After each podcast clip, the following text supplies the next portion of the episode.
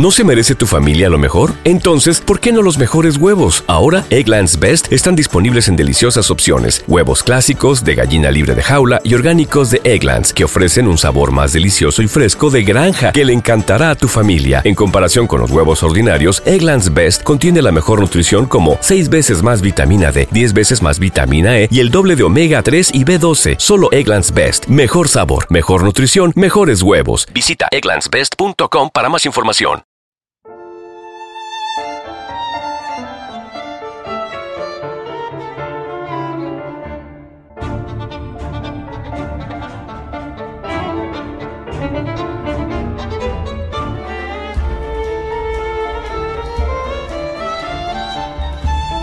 Ana Karenina, de Lev Talstov.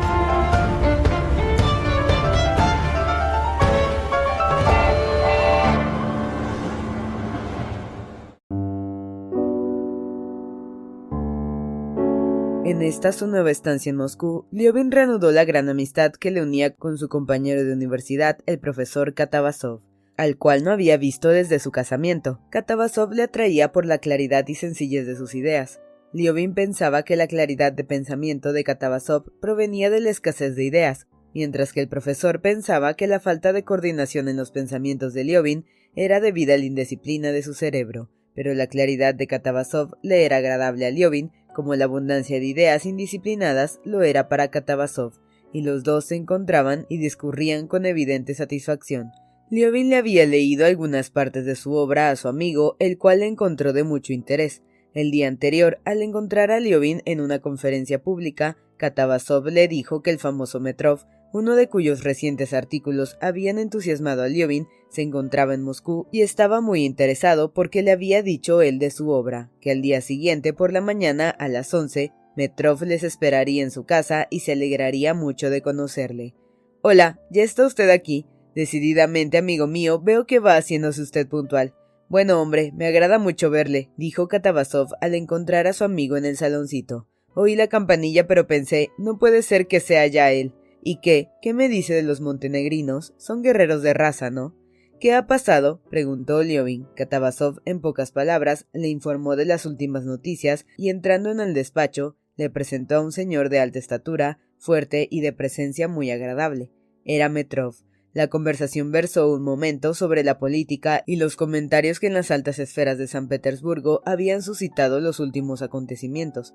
Metrov refirió una conversación, una fuerte discusión que se aseguraba que había habido entre el emperador y uno de los ministros. Katavasov dijo haber oído también, como cosa segura, que el emperador había dicho todo lo contrario. Liobin buscó una explicación que, tomando algo, lo más verosímil de cada versión, diera la justa la más aproximada a la realidad de lo ocurrido, y seguidamente cambiaron de tema.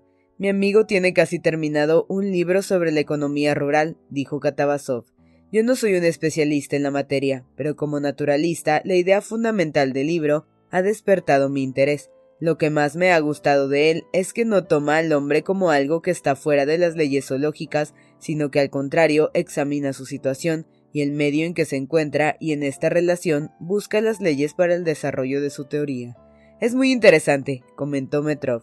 A decir verdad, explicó Liobin, empecé a escribir un libro sobre economía rural, pero por fuerza, habiéndome ocupado de la primera máquina de la agricultura, del obrero, llegué a resultados completamente insospechados, dijo sonrojándose, y poniendo un gran cuidado en sus palabras, pues sabía que Metrov había escrito un artículo contra su punto de vista, Liobin se puso a explicar sus opiniones sobre la cuestión. Miraba en tanto con gran atención a su interlocutor, como explorando el terreno que pisaba, queriendo ver cómo reaccionaba aquel ante tales ideas, mas en el rostro tranquilo e inteligente del sabio nada lograba adivinar. ¿Pero en qué ve usted condiciones particulares al obrero ruso? preguntó Metrov al fin. En sus cualidades zoológicas, por decirlo así, o en las condiciones en las cuales se encuentra. Liobin veía que esta pregunta en sí misma contenía ya una oposición a sus ideas sobre aquel asunto, pero continuó explicando su pensamiento que consistía en creer que el campesino ruso tiene un punto de vista respecto a la tierra muy distinto del que sustentan los campesinos de otros pueblos, y para demostrarlo, Liobin se apresuró a añadir que este punto de vista del pueblo ruso proviene de considerarse predestinado a poblar los enormes espacios libres de Oriente. Es muy fácil equivocarse extrayendo conclusiones de la predestinación general de un pueblo, dijo Metrov interrumpiéndole. El estado del obrero siempre depende de sus relaciones con la tierra y el capital. Y ya, no dejando hablar más a Liobin, Metrov se puso a exponer la particularidad de su ciencia. En qué consistía la particularidad de tal ciencia, Liobin no lo entendió, en primer lugar, porque no se esforzó por comprenderlo. Liobin veía que, como otros, no obstante su artículo en que refutaba la ciencia de los economistas, Metrov consideraba la posición del obrero ruso solo desde el punto de vista de capital, sueldo y renta, y lo hacía así a pesar de reconocer que en la mayor parte de Rusia, la zona oriental, la renta era aún nula, que el sueldo para las nueve décimas partes de la población rusa de 80 millones de habitantes significaba solo no morirse de hambre, que en fin el capital no estaba representado sino por los instrumentos de trabajo más primitivos. En muchas cosas, Metrov no estaba de acuerdo con los economistas y tenía su teoría propia respecto a la remuneración de los obreros, teoría que expuso de manera detallada. Liobin le escuchaba de mal grado y hasta le replicaba, le interrumpía para exponerle su idea, la cual pensaba que haría innecesaria la explicación de Metrov. Luego, convencido de que cada uno de estos consideraba la cuestión de un modo tan distinto que nunca podrían comprenderse, dejó de oponer objeciones y se limitó a escuchar. A pesar de que ahora no le interesaba ya lo que estaba diciendo, Liobin escuchaba con gusto, halagado en el fondo de que un sabio de tanto renombre le expusiera sus ideas con el calor, atención y confianza con que lo hacía.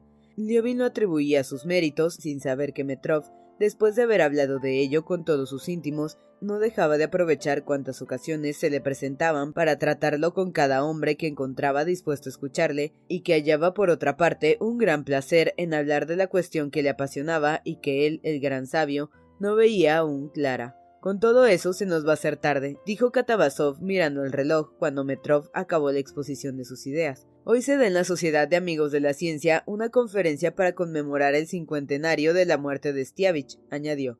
Pedro Ivanovich y yo vamos a estar allí. He prometido presentar una comunicación acerca de la obra de Stiavich en la zoología. Vente con nosotros, será muy interesante. Si es verdad, ya es tiempo de ir, dijo Metrov. Vamos todos juntos, y de allí iremos a mi casa si usted quiere, Liovin. Allí podrá usted leerme su obra, me gustaría mucho. En cuanto a esto, me es imposible complacerle, pues todavía no la tengo terminada, pero con mucho gusto iré a la conferencia, contestó Liovin. ¿Y esto lo ha oído usted? le preguntó Katabasov en otra habitación, donde había ido a ponerse el frac, y les explicó una opinión que se apartaba de todas las expuestas anteriormente. Luego hablaron de los asuntos de la universidad. La cuestión universitaria era un acontecimiento muy importante aquel invierno en Moscú, en el Consejo, tres catedráticos ancianos no habían aceptado la opinión de los jóvenes y los jóvenes habían presentado una memoria particular. Según la opinión de algunos, esta memoria era detestable, según otros, no podía ser más justa y sencilla. Los catedráticos se dividieron en dos grupos. Unos, a los cuales pertenecía Katabasov, veían en el campo adversario el engaño y la delación. Los otros veían en sus contrarios puerilidad y poco respeto a las autoridades universitarias. Aunque Liobin no pertenecía ya a la universidad, muchas veces desde que vivía en Moscú había escuchado, hablado y hasta discutido sobre aquel asunto y tenía formada su opinión sobre él, por lo que ahora tomó parte en la conversación de Katabasov y Metrov, que se continuó en la calle mientras se dirigían los tres a pie del edificio de la Universidad Antigua, al lado de la cual se había construido la nueva universidad. La conferencia había empezado ya. A la mesa donde tomaron asiento Katabasov, Metrov y Liovin estaban sentados seis hombres y uno de ellos, muy inclinado sobre el papel, leía un manuscrito. Liovin se sentó en una de las sillas desocupadas que había alrededor de la mesa y en voz baja, dirigiéndose a un estudiante que estaba sentado a su lado, le preguntó de qué trataba la exposición. La biografía, contestó secamente con cierto descontento el estudiante.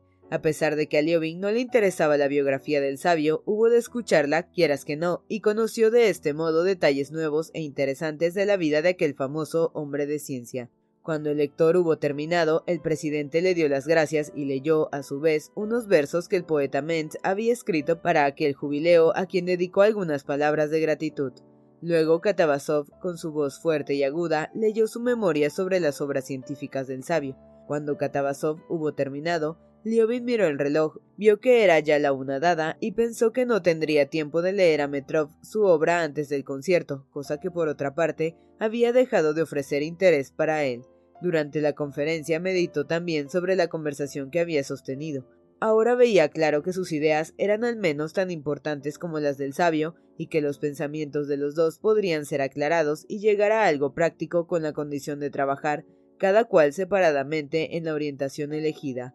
Comunicarse mutuamente sus ideas y emplearse en discutirlas le parecía ahora perfectamente inútil. Decidió, por lo tanto, rehusar la invitación de Metrov y al final de la conferencia se acercó a éste para hacérselo saber. Metrov le presentó al presidente, con el cual estaba hablando en aquel momento de las últimas noticias políticas. Le repitió lo mismo que había dicho anteriormente a Liobin, y éste formuló las mismas objeciones que había formulado ya por la mañana, aunque para variarlas en algo expuso una nueva idea que en aquel momento precisamente había acudido a su cerebro. Luego pasaron a hablar de la cuestión universitaria. Como quiera que Liobin había oído ya todo aquello infinidad de veces y no le interesaba, se apresuró a decir a Metrov que sentía mucho no poder aceptar su invitación, saludó y se dirigió a casa del boba.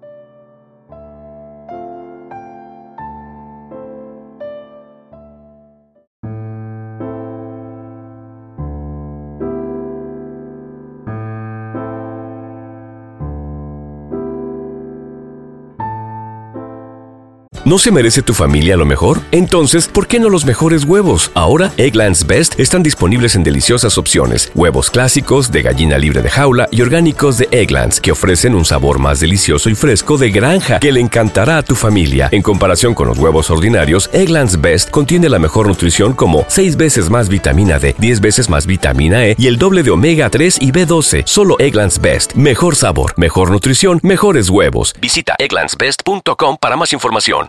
Casado con Natalia, hermana de Kitty, el Bob había pasado toda su vida en las capitales y en el extranjero, donde se había educado y había actuado después como diplomático. El año anterior había dejado el servicio diplomático, no porque le hubiese sucedido nada desagradable, cosa imposible en él, sino para pasar al servicio del Ministerio de la Corte en Moscú, y tener así la posibilidad de dar una educación superior a sus dos hijos.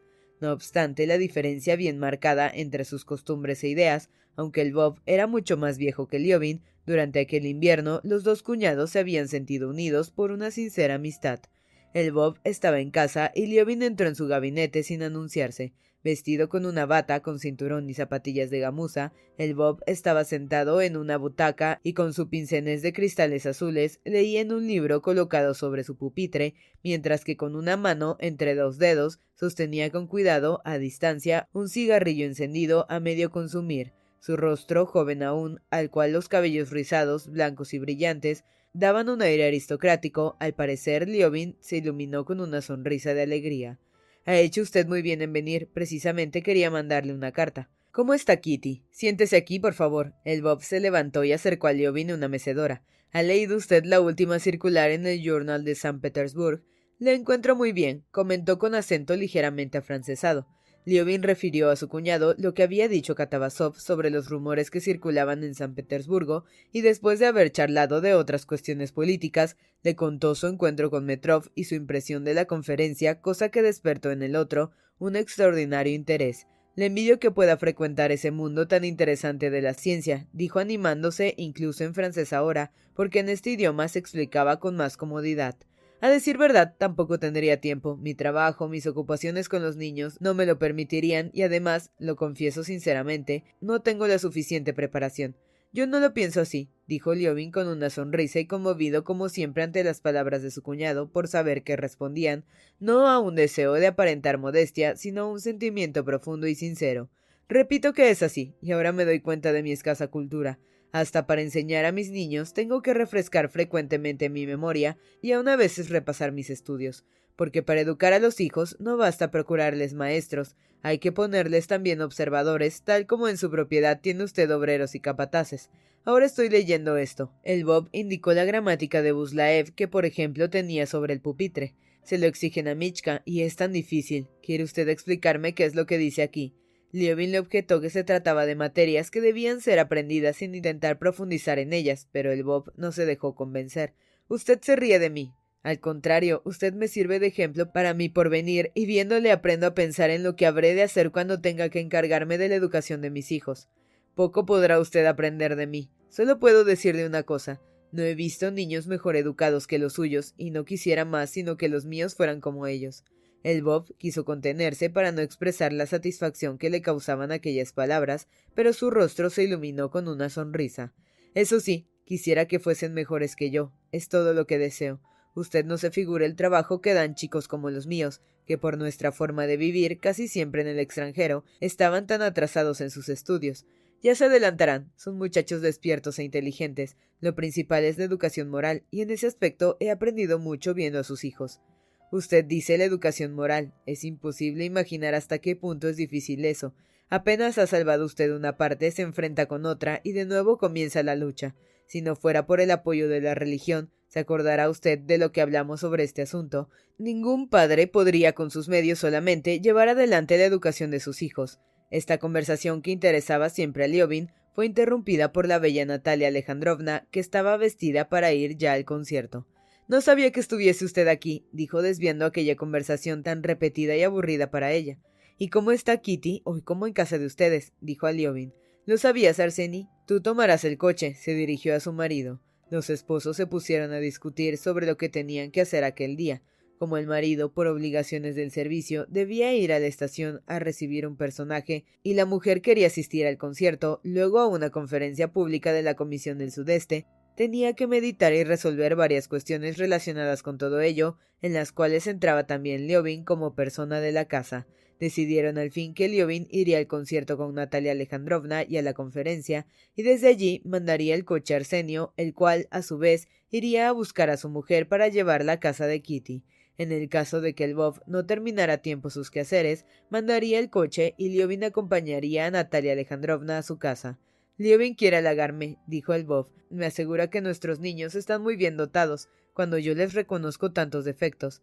Arsenia exagera, lo digo siempre, comentó la mujer. Si buscas la perfección, dijo luego a su marido, Nunca estarás contento, eso es imposible. Papá dice, y yo lo pienso también, que cuando nos educaban a nosotros, se pecaba en un sentido. Nos tenían en el entresuelo, mientras los padres habitaban en el principal. Ahora, por el contrario, los padres viven en la despensa y los hijos en el principal.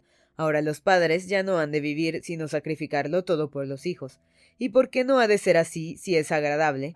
dijo el Bob, sonriendo con su hermosa sonrisa y acariciando la mano de su mujer. Quien no lo conozca podría pensar que no eres madre sino madrastra. No, la exageración no va bien en ningún caso, insistió Natalia Alejandrovna con tranquilidad, poniendo en su sitio la plegadera. Ahí les tiene usted. Ea, pasen acá los niños perfectos, dijo el Bob, dirigiéndose a sus dos hermosos hijos, que entraban en aquel momento. Los niños saludaron a Liobin y se acercaron a su padre con evidente deseo de decirle algo. Liobin quiso hablarles y oír lo que iban a decir el Bob, pero en este momento Natalia Alejandrovna se puso a hablar con él y enseguida entró en la habitación Majotin, compañero del Bob en el servicio, el cual, vestido de uniforme de la corte, venía a buscarle para ir juntos a recibir al personaje que llegaba. Al punto se entabló entre ellos una conversación que resultó interminable sobre la Herzegovina, la princesa Korinskaya, el ayuntamiento y sobre la muerte inesperada de Apraxina. Liobin con todo esto se olvidó del encargo que le había dado Kitty para Arsenio, pero cuando se disponía a salir lo recordó. Ah, Kitty me encargó hablarle sobre Oblonsky, dijo ahora al detenerse el Bob en la escalera acompañándoles a su esposa y a él. Sí, sí, Mamá quiere que nosotros, le Beau-Frère, le dirijamos una reprimenda, dijo el Bob poniéndose rojo. ¿Y por qué debo hacerlo yo? Entonces lo haré yo, repuso sonriendo Natalia Alejandrovna, que esperaba el final de la conversación, habiéndose puesto ya su capa de zorro blanco. Ea, vamos.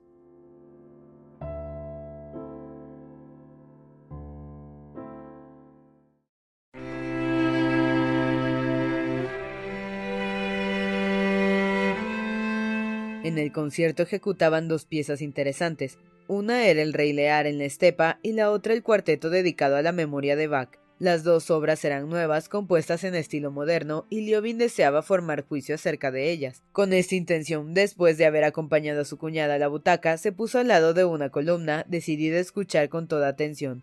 Procuró no distraerse, no estropear la impresión de la obra, mirando los movimientos del director de orquesta, solemne con su corbata blanca, lo que entretiene tanto la atención en los conciertos. Tampoco quería mirar a las mujeres tocadas con sombreros, cuyas cintas, especialmente destinadas a tales fiestas, ocultaban delicadamente sus lindas orejas, ni a todas aquellas fisonomías no preocupadas por nada o solo por las cuestiones más divertidas fuera de la música. Quiso sobre todo evitar a los aficionados, grandes habladores casi todos, y con los ojos fijos en el espacio se puso a escuchar. Cuanto más oía la fantasía del rey Lear, cuanto más lejos se sentía de poder formar una opinión definida, juntándose las melodías sin cesar, empezaba la expresión musical del sentimiento para enseguida diluirse en los principios de nuevas expresiones según el capricho del compositor, dejando como única impresión la de la búsqueda penosa de una difícil instrumentación.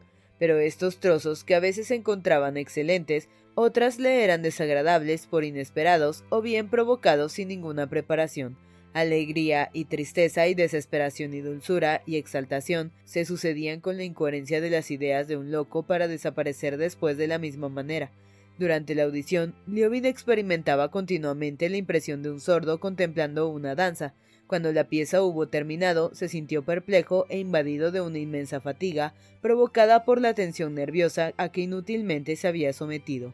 Desde todas partes se escucharon grandes aplausos. Todos se levantaron, se movieron de una parte a otra y empezaron a hablar. Queriendo aclarar su desconcierto con la impresión de otros, Liobin se dirigió al encuentro de los inteligentes en música y tuvo la suerte y la alegría de ver a uno de los que gozaban de más crédito hablando con su amigo Pesov. Es pasmoso, decía Pesov con su profunda voz de bajo. Buenos días, Konstantino Dmitrievich. El pasaje más vivo, el más rico en melodías, es aquel que aparece Cordelia en que la mujer Dasevich Beisvich entra en la lucha con el destino, ¿no es cierto? ¿Y qué tiene que ver esto con Cordelia? preguntó tímidamente Liobin, olvidando por completo que aquella fantasía presentaba al rey Lear en la estepa. Aparece Cordelia, mire aquí, dijo Pesov, dando golpecitos con los dedos al programa satinado que tenía en la mano y alargándolo a Liobin.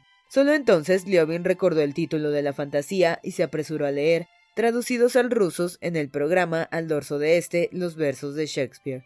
Sin esto es imposible seguir la música, dijo Pesov, dirigiéndose a Liobin porque su otro interlocutor se había marchado y no tenía con quién hablar.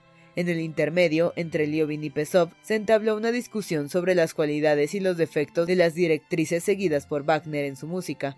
Liobin decía que el error de Wagner, como el de todos sus seguidores, consiste en querer introducir la música en el campo de otro arte, y que yerra también la poesía cuando describe los rasgos de su rostro, lo que debe dejarse la pintura.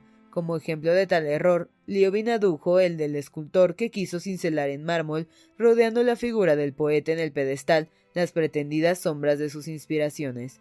Estas sombras del escultor tienen tan poco de sombras que se tiene la impresión de que se sostiene merced a la escalera, concluyó Liobin, y se sintió satisfecho de su frase, pero apenas la había dicho cuando se dio cuenta de que acaso la había dicho ya en otra ocasión, y precisamente al mismo Pesov, y se sintió turbado. Pesov, por su parte, demostraba que el arte es único y que puede llegar a su máxima expresión solo en la unión de todos sus aspectos.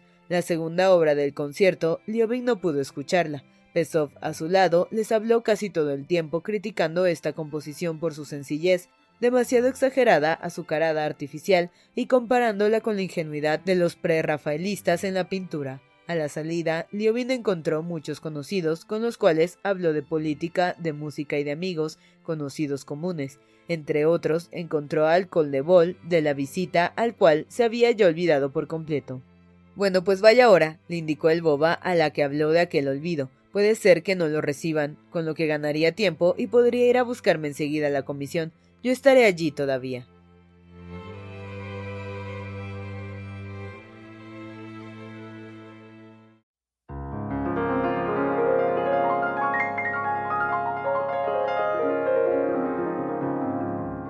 ¿Acaso no reciben hoy? preguntó Liobin a la entrada de la casa de la condesa Boll.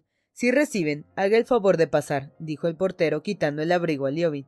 Qué lástima, pensó suspirando Liobin, se quitó un guante y arreglándose el sombrero se dirigió al primer salón. ¿Para qué habré venido? iba diciéndose para sí. ¿Y qué les diré? Pasado en el salón, Liobin encontró a la puerta del siguiente a la condesa de Boll, que con el rostro grave y severo daba órdenes a su criado.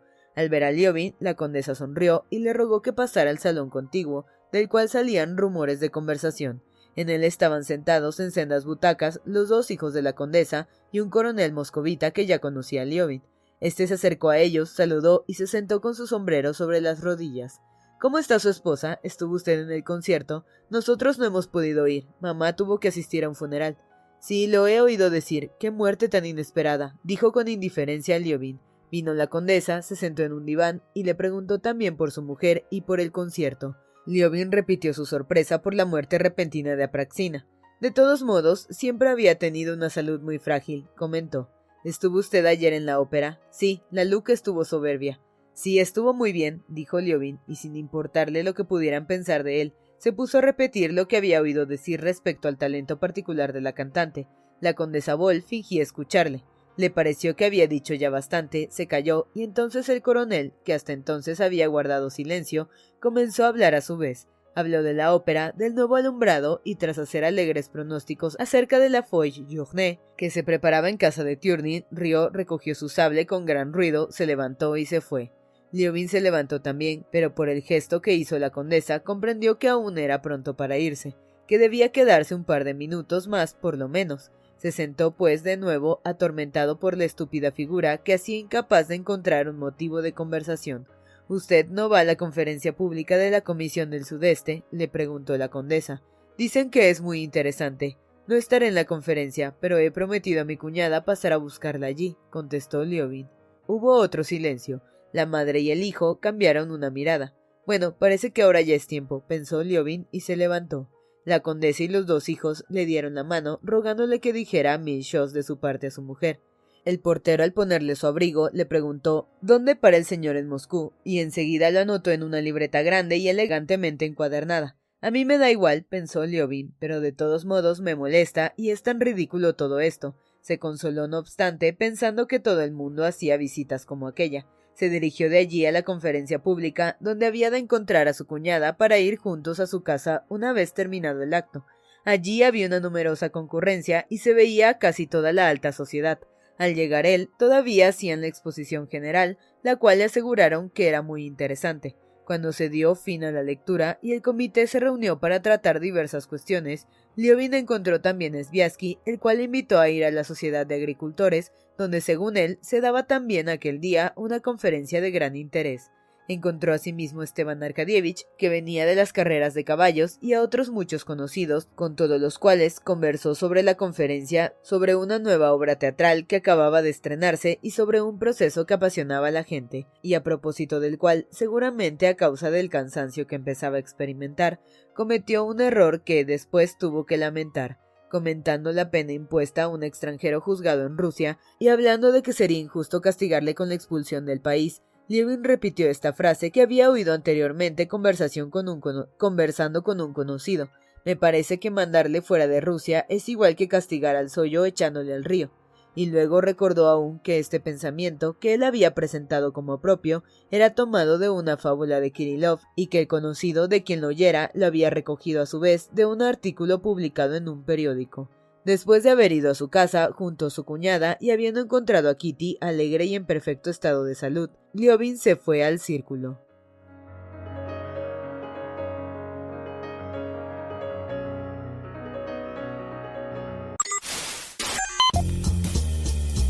No te pierdas la continuación de esta historia.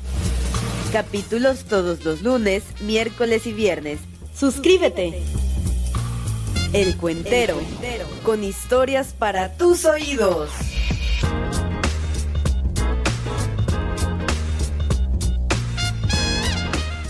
¿No se merece tu familia lo mejor? Entonces, ¿por qué no los mejores huevos? Ahora, Egglands Best están disponibles en deliciosas opciones. Huevos clásicos, de gallina libre de jaula y orgánicos de Egglands, que ofrecen un sabor más delicioso y fresco de granja que le encantará a tu familia. En comparación con los huevos ordinarios, Egglands Best contiene la mejor nutrición como 6 veces más vitamina D, 10 veces más vitamina E y el doble de omega 3 y B12. Solo Egglands Best. Mejor sabor, mejor nutrición, mejores huevos. Visita egglandsbest.com para más información.